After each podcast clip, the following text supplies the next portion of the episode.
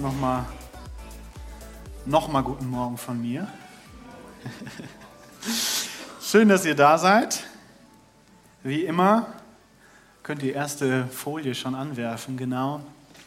Wenn du besser Englisch oder Portugiesisch als Deutsch sprichst, dann scan den Code auf dem Stuhl vor dir und du findest dort unter dem Campus Langenfeld, das ist jetzt auch neu, ähm, findest du die, das Predigtskript in deiner Sprache.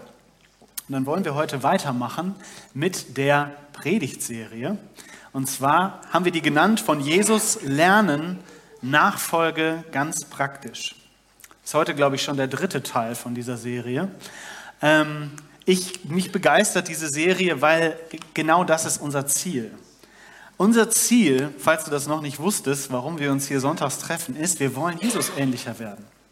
Wir wollen werden wie Jesus. Wir wollen, wir wollen tun, was er tat. Wir wollen leben, wie er gelebt hat.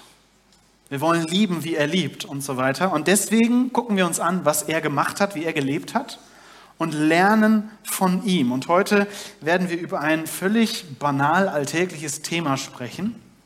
Und ich habe diese Predigt heute folgendermaßen genannt, mit Jesus am Tisch. Mit Jesus am Tisch. Sag mal alle, mit Jesus am Tisch.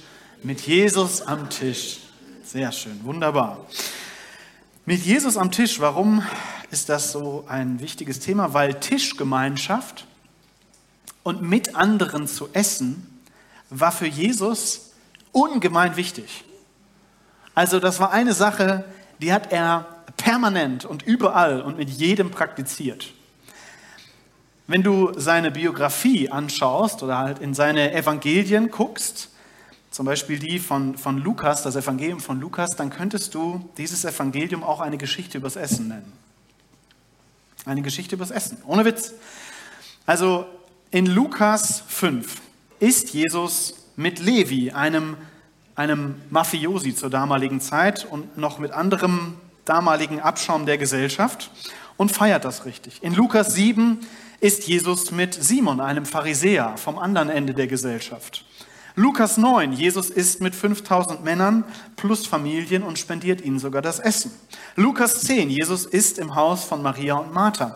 Lukas 11, Jesus isst bei einem Pharisäer. Lukas 14, Jesus isst mit der religiösen Elite und führt eine rege Diskussion mit ihnen über die Frage, wen man zum Essen einladen soll. Lukas 19, Jesus lädt sich selbst zum Essen bei Zachäus ein, einem stadtbekannten Zolleintreiber. Lukas 22, Jesus isst zum letzten Mal mit seinen Jüngern. Lukas 24, der auferstandene Jesus isst zuerst mit zwei Jüngern in Emmaus und später nochmal Bratfisch mit seinen übrigen Jüngern. Es gibt einen Theologen, der fasst das, finde ich, sehr passend zusammen. Er sagt, im Lukas-Evangelium geht Jesus entweder zu einem Essen, er ist gerade bei einem Essen oder er kommt gerade von einem Essen. Das Wort Gastfreundschaft wird hier nicht direkt erwähnt. Aber die Geschichte von Jesus ist eine Geschichte über Gastfreundschaft und Großzügigkeit. Jesus bringt das seinen Jüngern bei. Er lebt es ihnen vor. Er teilt das Leben am Tisch. Jeden Tag mit seinen Jüngern, jeden Tag aber auch mit anderen. Er ist mit allen. Er ist mit den Schlechten, mit den Guten, mit den Reichen, mit den Armen, mit denen, die jeder als Freund haben will und die, die jeder rausschmeißen würde, die jeder hasst.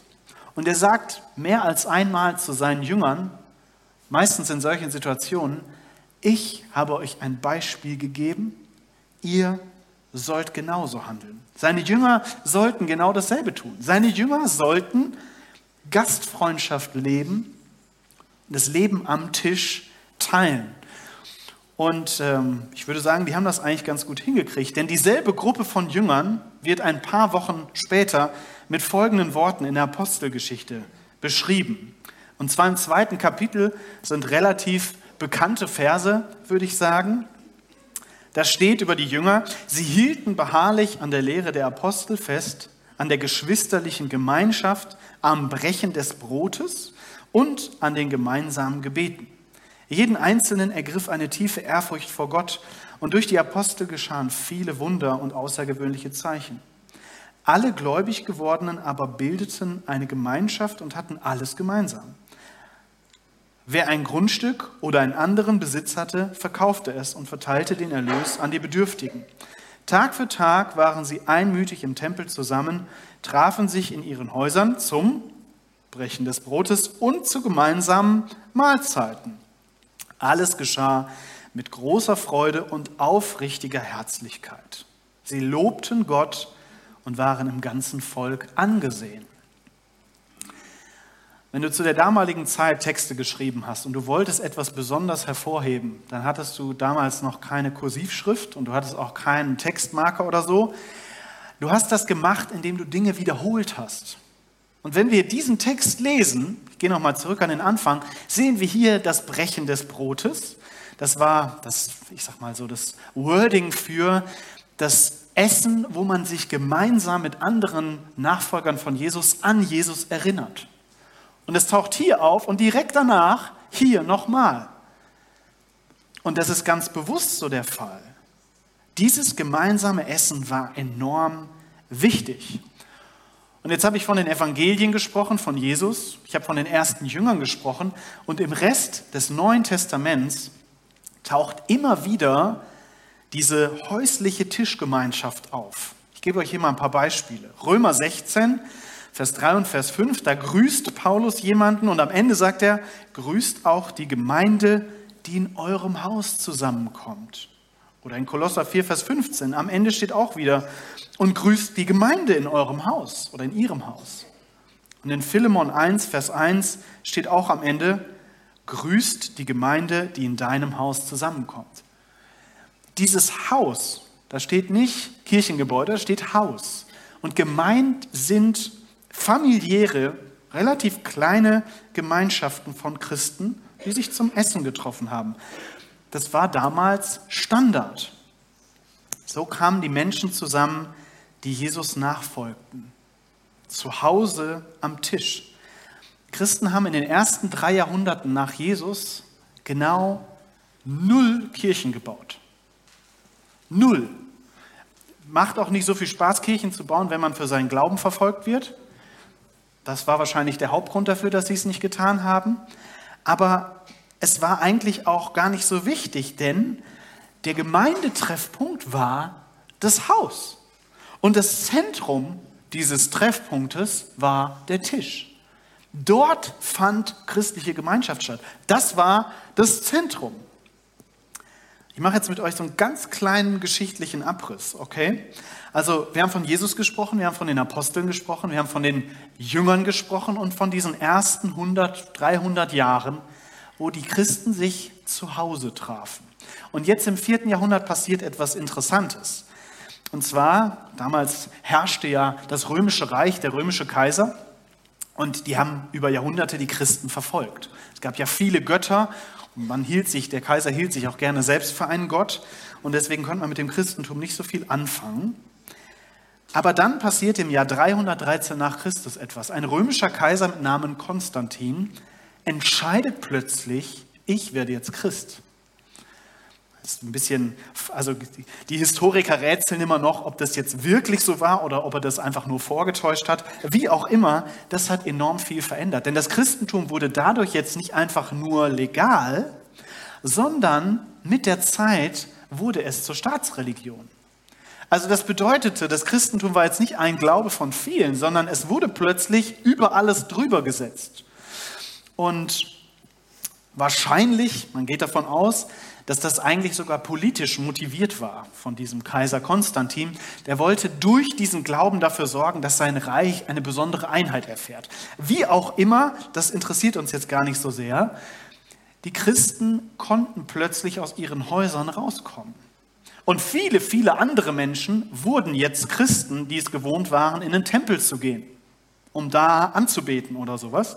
Und Manche Tempel wurden geräumt, da wurden die ganzen Statuen rausgeschmissen und jetzt trafen sich plötzlich die Christen da drin.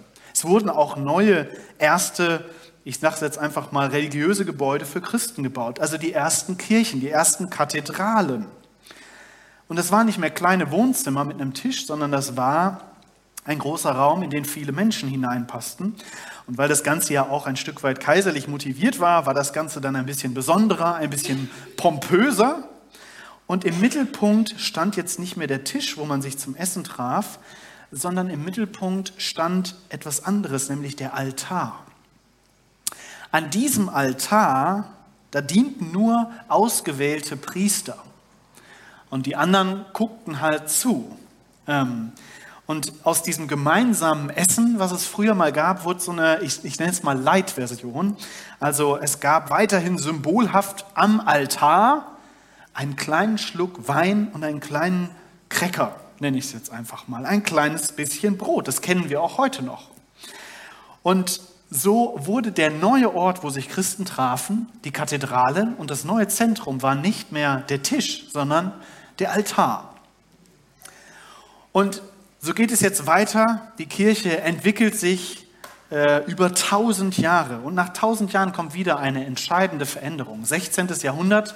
Menschen wie Martin Luther betreten die Bühne der Weltgeschichte. Und Martin Luther kam auf die Idee, hör mal, wir reden bei der Messe ja immer Latein. Das versteht halt kein Mensch, außer uns Priestern, die wir Latein gelernt haben. Sonst hat das niemand verstanden. Stell dir mal vor, du gehst in den Gottesdienst und die reden jedes Mal eine Sprache, wo du nicht ein Wort verstehst. So muss es früher in der Kirche gewesen sein. Und Martin Luther sagt, das können wir so nicht weitermachen. Und unter anderem, er hat ja viele Dinge getan, fing er an, seine Gottesdienste, seine Messen auf Deutsch zu halten. Plötzlich verstanden die Menschen etwas, ja? Man konnte plötzlich etwas lernen über den Glauben. Man konnte plötzlich verstehen. Und das war ja vor der Zeit von Buchdruck und Internet. Und wenn du also etwas über Glauben lernen wolltest, dann bist du dafür in die Kirche gegangen. Und diese Kirchen, also diese Strömung, ich nenne es jetzt mal die protestantische Strömung, die Kirchen veränderten sich wieder, die Architektur veränderte sich. Es war immer ein bisschen weniger Prunk, ja, man wollte diesen Prunk nicht so in den Mittelpunkt stellen und plötzlich rückte die Kanzel dieses Teil hier sah damals meistens noch ein bisschen größer aus. Plötzlich rückte die Kanzel in den Mittelpunkt, weil im Zentrum stand plötzlich das Hören der Predigt. Und die äh, Reihen, die Sitzreihen wurden auch so angepasst, dass man gut die Predigt hören konnte. Man könnte also sagen, plötzlich war der Ort eine Art Hörsaal und das Zentrum war die Kanzel, die Predigtkanzel. So, das ist jetzt 400 bis 500 Jahre her und seitdem hat sich wieder viel getan. Vor allem in den letzten zwei Jahrhunderten wenn man es genau nimmt und uns heute so anguckt, dann eigentlich so in den letzten 70 bis 80 Jahren, so die Nachkriegszeit. Denn heute oder seitdem hat Musik eine immer größere Rolle gespielt in Gottesdiensten. Ähm, Orgel, Orchester, Chor, das sind Dinge, die für uns total altbacken klingen. Aber ähm, früher, als das so neu war, da war das, da war das, da war das der Shit, ja, da war das das Neueste vom Neuesten. Und die Art und Weise, wie Gotteshäuser, wie Kirchen gebaut wurden, veränderte sich wieder ein Stück weit. Also wenn du unsere Freikirche, wenn du dieses Gebäude hier mal anschaust und du wüsstest nicht, dass das hier eine Kirche ist, du würdest das Kreuz nicht sehen und so weiter, dann würdest du wahrscheinlich am ersten sagen, das ist ein Theater. Das ist ein Theater.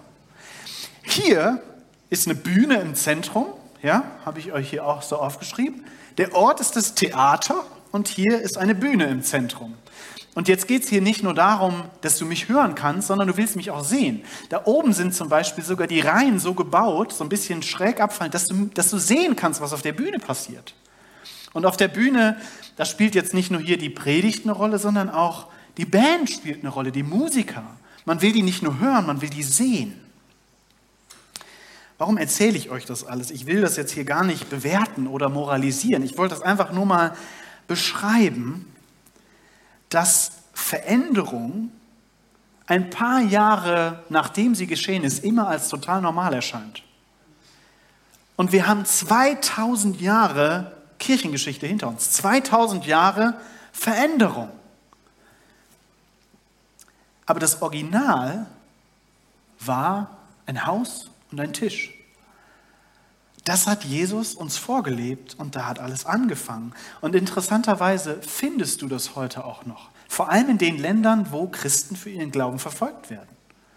Die größte Kirche, schätzt man, ist die Untergrundkirche in China mit über 100 Millionen Mitgliedern. Die treffen sich nicht sonntags hier, so wie wir. Die treffen sich zu Hause am Tisch, weil sie sonst verfolgt werden. Und dieser Tisch sagt etwas darüber, was Kirche im Kern eigentlich ist. Kirche ist im Kern eine Familie auf Augenhöhe an einem Tisch, die gemeinsam hat, dass sie Jesus nachfolgt. Ganz unterschiedlichste Leute, aber das macht sie im Kern aus. Und das wird tatsächlich, finde ich, im, im, in der Wortwahl vom Neuen Testament auch sichtbar. Also wenn im Neuen Testament von Menschen die Rede ist, die Jesus nachfolgen, dann tauchen folgende drei Worte auf. Erstens, griechisch, Christianos, kann man einfach übersetzen, Christen, taucht ganze dreimal im Neuen Testament auf. Dann das Wort Mathetes, das heißt Jünger oder Lehrling oder Azubi, das taucht 268 Mal im Neuen Testament auf. Und dann das Wort Adelphoi, was mehr als 350 Mal auftaucht. Und dieses Wort lässt sich mit Brüder oder breiter mit Geschwister übersetzen. Also die beste Beschreibung von Kirche ist ein Haufen von Auszubildenden von Jesus, von Lehrlingen von Jesus, die als Familie unterwegs sind. Das ist Kirche. Und wenn du dir damals anguckst, was sie gemacht haben, was ihr wöchentliches Highlight war, dann wirst du feststellen, es war ein gemeinsames Essen. Es war ein gemeinsames Essen Sonntagabend. Nicht Sonntagvormittag, so wie wir, denn damals gab es eine Sieben-Tage-Woche, da gab es keinen freien Tag. Also hast du dich sonntags abends nach der Arbeit getroffen. Und das Event war ein Essen. Also nicht, man trifft sich zum Essen und dann kommt das Besondere des Abends, ja, man trifft sich und dann macht Felix einen Input oder dann was weiß ich. Nein, das Highlight war das Essen. Und bei diesem Essen, da wurde an Jesus gedacht, es wurde gebetet, es wurde erzählt, es wurde geteilt, es wurde gesungen, es wurden prophetische Eindrücke weitergegeben. Das geschah bei diesem Essen. Man hatte einen ziemlich fancy Namen für dieses Essen. Das klingt so ein bisschen hippie-mäßig, aber die haben das früher Liebesmahl genannt. Das Liebesmahl. Was passierte beim Liebesmahl? Habe ich hier auch ein Zitat von einem Kirchenvater aus dem zweiten Jahrhundert, der heißt Tertullian. Er schreibt: Unser Fest erklärt sich durch seinen Namen. Die Griechen sprechen von Agape, das Mahl der göttlichen Liebe. Was immer es kostet, unser Einsatz im Namen dieser Gottesliebe ist ein Gewinn. Wie vor Gott selbst, so wird auch vor den Niedrigen besondere Ehrfurcht gezeigt. Klammer auf, dass sich die Christen damals aus den unterschiedlichsten Klassen der Gesellschaft an einem Tisch trafen, war völlig revolutionär. Das machte man nicht. Man traf sich nicht mit Leuten aus einer anderen Klasse der Gesellschaft, vor allem nicht die aus der niedrigen Klasse. Aber hier sagt Tertullian ganz bewusst, wie vor Gott selbst so wird auch vor den Niedrigen besondere Ehrfurcht gezeigt. Bevor sich die Teilnehmer zurücklehnen, verkosten sie zuerst das Gebet zu Gott. Also es geht mit einem Gebet los. Es wird gegessen, bis der Hunger gestillt ist und es wird so viel getrunken, wie es sich für den Keuschen gehört. Danach wird jeder aufgefordert, aufzustehen und, so gut er kann, einen Hymnus an Gott zu singen. Entweder einen aus der Heiligen Schrift oder einen von ihm selbst komponierten. Und so wie das Fest mit dem Gebet begonnen hat, so wird es auch mit dem Gebet beendet. Spannender Einblick. Das war ihr Gottesdienst. Ein Abendessen. Ein Abendessen am Esstisch, wo Gott durch seine Kinder seinen Kindern in Liebe diente. Dort, wo jeder satt wurde. Ein Tisch, an dem man immer wieder die Gnade, die Vergebung und die Liebe Gottes zugesprochen bekam. An diesem Tisch waren alle gleich. Mann und Frau, alt und jung, arm und reich, fremd und Freund, aus dieser Nation, aus einer anderen Nation, das spielte an diesem Tisch keine Rolle. An diesem Tisch dienten alle einander durch Worte und durch Taten. Und versteht mich jetzt bitte nicht falsch, wenn ich hier so eine Lobeshymne auf dieses Abendessen halte. Ich bin nicht gegen unsere Form von Gottesdiensten. Aber eins müssen wir verstehen, dieses Event hier, was du gerade besuchst, das ist eine schöne Einleitung in ein erfülltes Leben mit Gott. Aber den Hauptgang, den isst du nicht hier. Der Hauptgang geschieht am Tisch mit anderen, im echten Leben, mit echten Höhen und Tiefen. Da geschieht die Magie, sage ich jetzt mal. Ja, da geschehen die Wunder, da geschieht Annahme, da geschieht Vergebung, da geschieht Veränderung. Wisst ihr, wenn wir lernen wollen, wie Jesus zu handeln, dann brauchen wir einen Ort, wo wir das tun können. Das kannst du nicht hier in dieser Stuhlreihe. Das kannst du am Tisch mit anderen. Und wenn wir Jesus ernst nehmen wollen als seine Nachfolger, dann kommen wir einfach nicht darum herum, mit anderen Nachfolgern von Jesus das Leben als Familie zu teilen und mit ihnen zu essen und zu trinken. Ein Abendessen ist eine super, es muss auch kein Abendessen sein, ein Essen. Ist doch eine total simple Idee. Oder? Also ich meine, die meisten weltverändernden Ideen sind total simpel. Alan Hirsch, ein Pastor, sagt es mal sehr schön. Er sagt, wenn jede christliche Familie in der Welt einfach einmal in der Woche ihren Nachbarn gute Gastfreundschaft bei Tisch anbieten würde, dann würden wir uns in das Reich Gottes hineinessen können. Finde ich sehr gut. Wisst ihr, es ist nicht ein Event, wo die Dinge passieren, sondern es ist ein gemeinsames Essen. Ein gemeinsames Essen katalysiert Gemeinschaft und Freundschaft. Warum müssen wir da heute drüber reden? Essen ist doch was ganz Normales. Ich kann es euch sagen, weil wir zwei große Herausforderungen haben. Ich habe es nicht Problem genannt, ich habe es Herausforderung genannt. Und die erste Herausforderung, die wir haben, ist, dass um dich herum jetzt und hier viele einsame Menschen sitzen. Um dich herum sitzen Menschen, jung und alt, arm und reich, Single, in Beziehung, verheiratet, Menschen, die lachen oder Menschen, die gerade trauern, die einsam sind. Und das kann man leider sonntags häufig nicht sehen, weil keiner von uns klebt sich hier morgens ein Post-it hin und schreibt drauf, ich bin einsam. Und wir können auch alle so gut lächeln sonntags.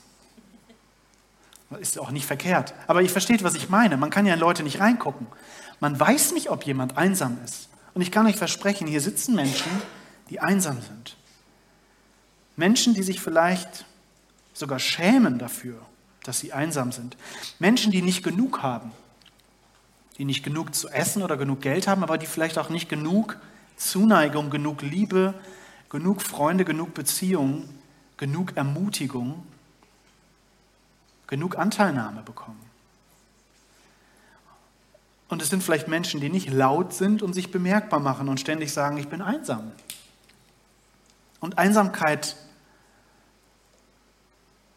ich drücke es mal mit Manfred Spitzer aus, ein, ein Psychologe, der sagt es sehr drastisch. Er sagt, chronischen Stress können wir in der Gemeinschaft mit unseren Mitmenschen abbauen. Wenn wir hingegen ein zurückgezogenes Leben führen und dauerhaft Einsamkeit empfinden, führt dies zu chronischen Krankheiten und einer deutlichen Erhöhung der Sterblichkeitsrate.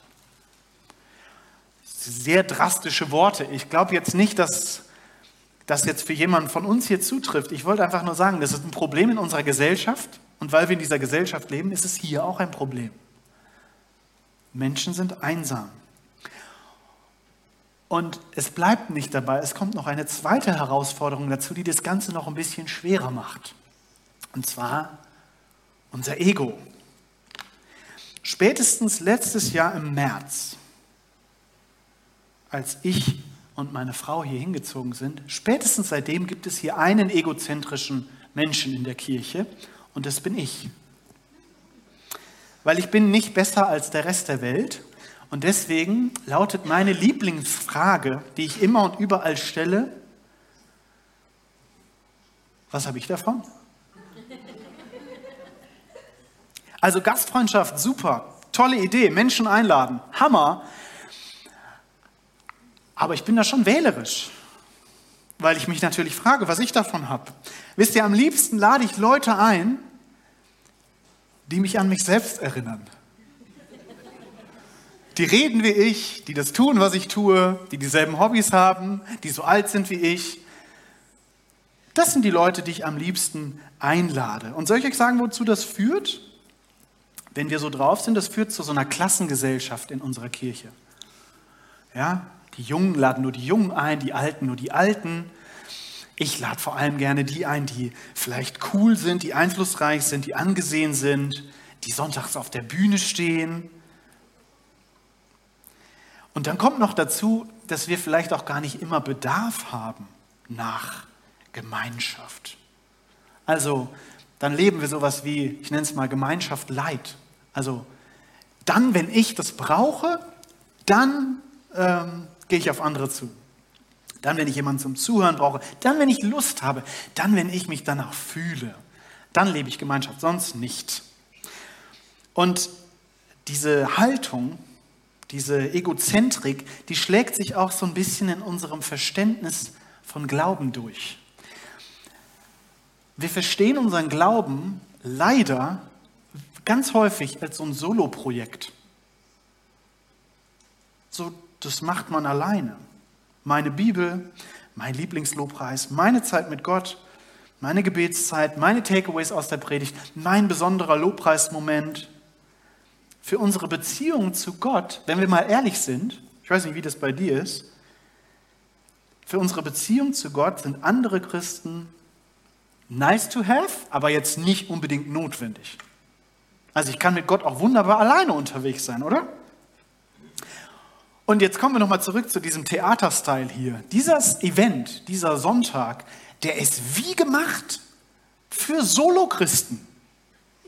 Guck mal, du kannst hier kommen, klar, wirst nett begrüßt und so weiter, setz dich hier in eine Reihe, ja, liest dir vielleicht das Zeugs durch, was da vor dir ist, dann geht hier das Programm los, dann wirst du bespaßt, dann kannst du zuhören, wirst ermutigt, ja, und dann gehst du wieder nach Hause.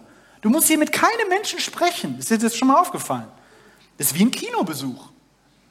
Und dann machst du hier deine persönliche Erfahrung mit Gott. Ich will das nicht verurteilen, ihr Lieben. Versteht mich nicht falsch.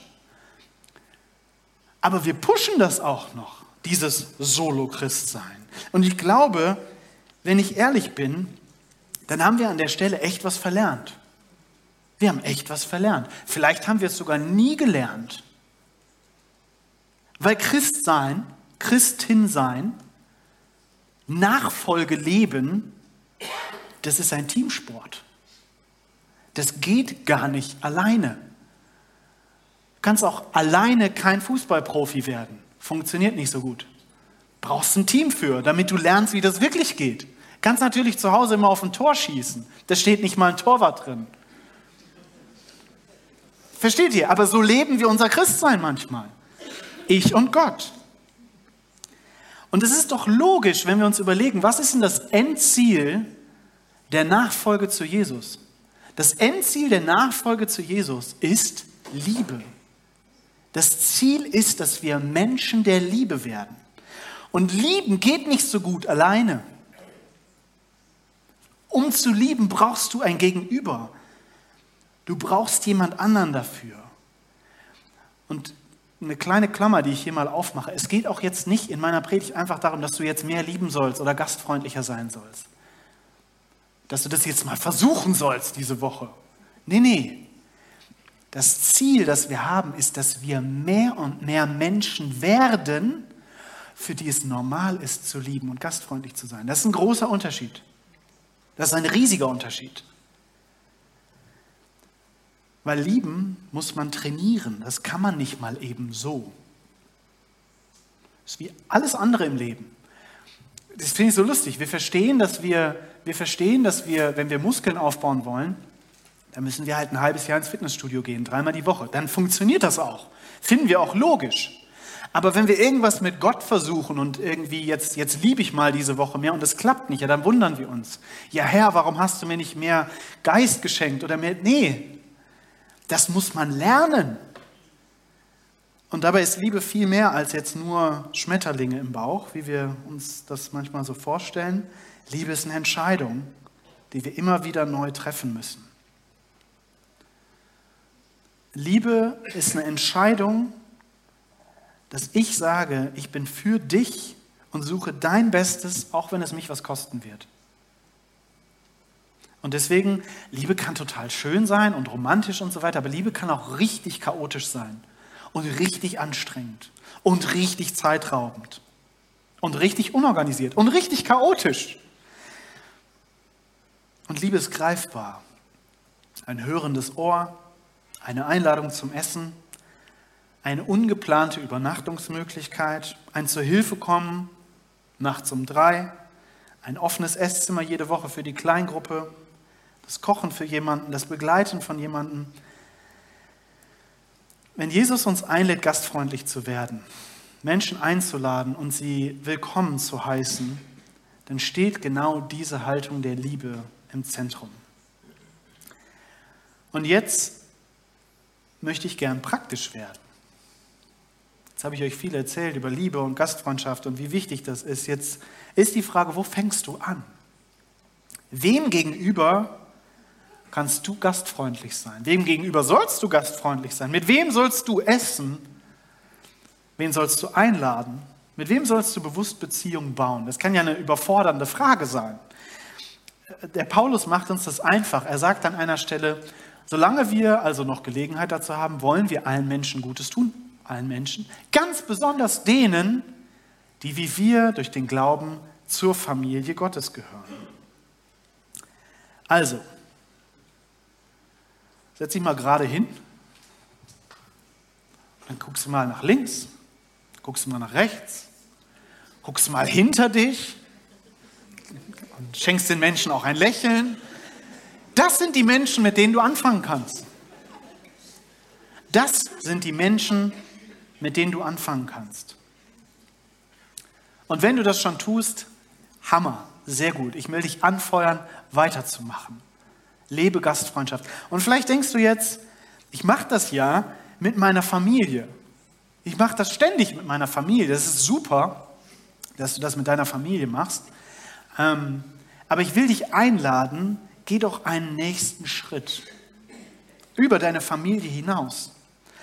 Das griechische Wort für Gastfreundschaft ist das Wort Philoxenia, besteht aus zwei Wörtern, Philo und Xenia. Philo ist die brüderliche, annehmende Liebe, Xenia ist das Fremde. Philoxenia heißt also eigentlich nicht Gastfreundschaft, sondern eher die offene Liebe für das Fremde. Also wenn du gerne wachsen möchtest, wenn du gerne Jesus ähnlicher werden möchtest, dann lade ich dich ein, lass doch fremde Menschen, neue Menschen in dein Leben treten. Lade doch jemanden Neuen zu dir ein, jemanden, den du noch nicht kennst. Und lerne ihnen mit der Liebe zu begegnen, die Jesus lebte und mit der er dich liebt. Also, ganz einfach, dein nächster Schritt deine Hausaufgabe, die ich dir aufgebe, entweder du lädst jemanden ein oder du lässt dich von jemandem einladen. Wenn wir das machen, dann kann jeder hier was tun. Ganz einfach. Und wenn du jemanden suchst, den du einladen kannst, dann such doch bitte jemanden, der nicht so ist wie du. Wenn ihr eine Familie seid, dann ladet doch jemanden ein, der Single ist. Meine Eltern hatten früher die Angewohnheit, jeden Sonntag nach der Gemeinde jemanden einzuladen. Als ich die Predigt vorbereitet habe, ist mir das wieder eingefallen. Ich dachte mir, was für eine geniale Angewohnheit. Und das Coole war, ich war ja, keine Ahnung, halt ein Kind oder ein Teenie, manchmal haben die so Mitte 20-jährige junge Männer eingeladen, die gerade irgendwie in die Stadt gezogen waren. Aber das waren für mich Helden. Dann haben die mit mir gespielt und so weiter. Es war mega. Also, ihr Familien, klar, es macht Spaß, andere Familien einzuladen mit Kids, die im selben Alter sind. Das ist auch gut so. Aber ladet doch mal Singles ein. Oder ihr Paare, ladet gerne Singles ein. Ihr Jungen, ladet Ältere ein. Ihr Älteren, ladet Junge ein. So funktioniert Familie. Wir wollen hier kein Klassendenken. Und wenn du darüber hinaus noch mehr tun möchtest, dann such dir bitte eine Kleingruppe. Wir wiederholen das hier ständig. Du hörst es andauernd. Kleingruppe, Kleingruppe, Kleingruppe. Ich habe überhaupt kein schlechtes Gewissen, dass wir das ständig wieder tun, weil es so wichtig ist. Die Kleingruppe ist der Ort, wo der Hauptgang gegessen wird. Die Kleingruppe ist der Ort, wo du verändert werden kannst. Das ist dein Trainingsgelände, wo du Jesus ähnlicher werden kannst. Du brauchst diese Menschen. Du brauchst diese Menschen in den Höhen und in den Tiefen deines Lebens. Du kannst auch Teil von einem Team werden. Wir haben hier viele Teams, die leben jeden Sonntag Gastfreundschaft. Da kannst du das auch üben. Das ist auch ein guter Trainingsplatz. Also Welcome Team, das Kaffee Lounge Team, das Café Team, das Connect Team, was jetzt neu gegründet wurde, was Menschen begleitet in die Gemeinde hinein, ihnen nicht nur sonntags Hallo sagt, sondern wirklich an ihnen interessiert ist. Und wenn dir das alles noch nicht reicht, dann habe ich eine Buchempfehlung für dich. Ähm, das ist dieses Buch, was ihr hinter mir sehen könnt, von Rosaria Butterfield. Ich habe das Buch auf Englisch, ja. The Gospel Comes with a House Key. Das beste Buch über Gastfreundschaft, das ich je gelesen habe. Gibt es jetzt endlich auch auf Deutsch. Offene Türen öffnen Herzen.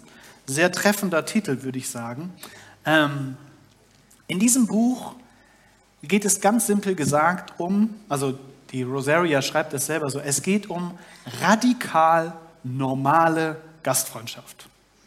Radikal normale Gastfreundschaft. Und die Frau ist wirklich faszinierend, sage ich euch.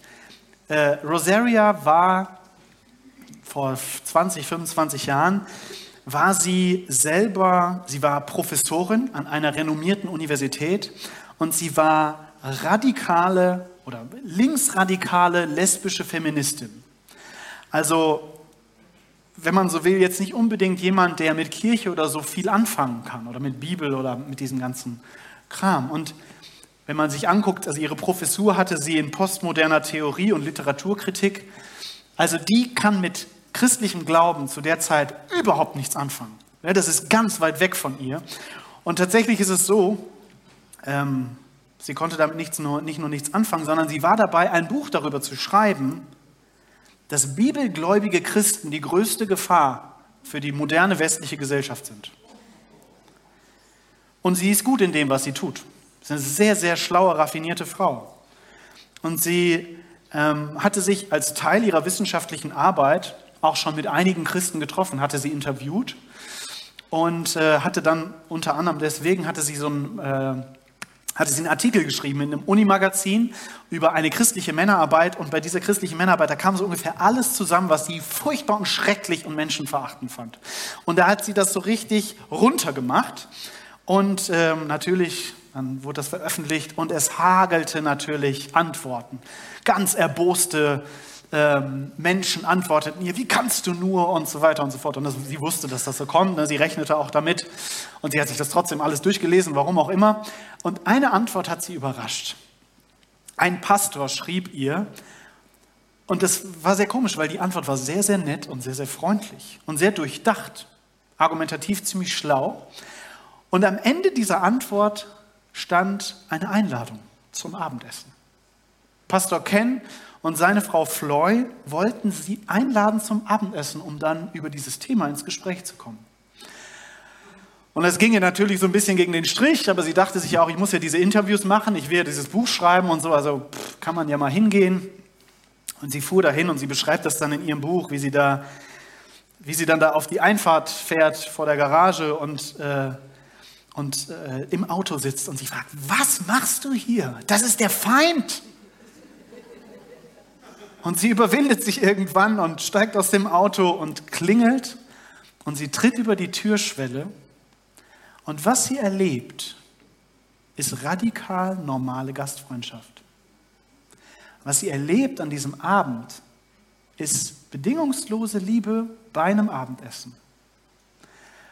Und ich, ich, kurz, ich kürze es jetzt mal ab, ja. Es war nicht das letzte Abendessen. Sie kam wieder zum Abendessen. Und sie kam wieder zum Abendessen. Und sie kam wieder zum Abendessen. Und sie kam wieder zum Bibellesen. Sie kam wieder zum Bibellesen. Und sie kam irgendwann zur Kleingruppe. Und irgendwann kam sie sogar mit in den Gottesdienst. Das ist 20 Jahre her, diese Geschichte. Heute, heute ist Rosaria verheiratet mit einem christlichen, bibelgläubigen Pastor. Sie ist mehrfache Adoptivmama. Und die ganze Nachbarschaft trifft sich bei ihr am Tisch, weil sie Gastfreundschaft lebt. Und sie schreibt, sie ist eine großartige Autorin, ist ja Literaturprofessorin. Äh, und sie ist eine sehr, sehr schlaue und durchdachte Frau. Und sie hat eine simple Kritik an der Kirche. Sie sagt, die LGBTQ-Community, das ist die Community, die sie vorher kannte, in der sie drin war, diese Community ist viel besser darin, Gastfreundschaft zu leben, als wir es sind. Ihr Lieben, Gastfreundschaft ist eine Übung, ist eine Gewohnheit, die zutiefst christlich ist. Und wir müssen das wieder entdecken. Wir brauchen das, weil wir Geschichten erleben wollen, wie die von Rosaria, wo Gastfreundschaft ein Leben verändert hat. Wir haben hier ein Erbe. Wir haben was zu geben. Es ist die Liebe Gottes. Und da kommst du ins Spiel. Da kommen wir beide ins Spiel. Nicht irgendwer anders, nicht die Leute, die hier vorne stehen, du. Ich will abschließen mit einem Zitat. Rosaria schreibt Folgendes in diesem Buch.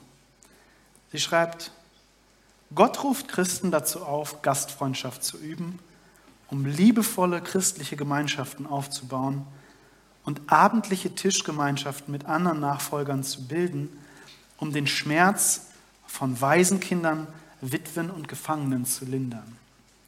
Der Ruf des Evangeliums, der Fremde zu Nachbarn und zur Familie Gottes macht, ist ziemlich eindeutig, wenn man die Bibel liest, insbesondere die Apostelgeschichte. Und es erfordert sowohl Gastgeber als auch Gäste. Nicht nur das eine oder das andere. Denn Geben und Nehmen sind gut und heilig und verbinden Menschen und Gemeinschaften auf wichtige Weise. Amen.